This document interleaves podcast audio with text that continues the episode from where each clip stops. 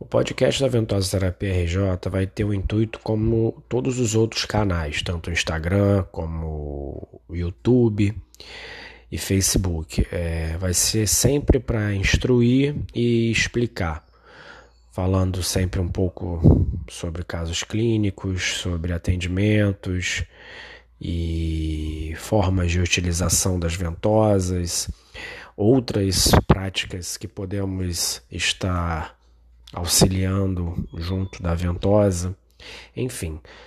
Como é em outras redes sociais, o podcast não será diferente. Vai ser sempre para juntar e informar.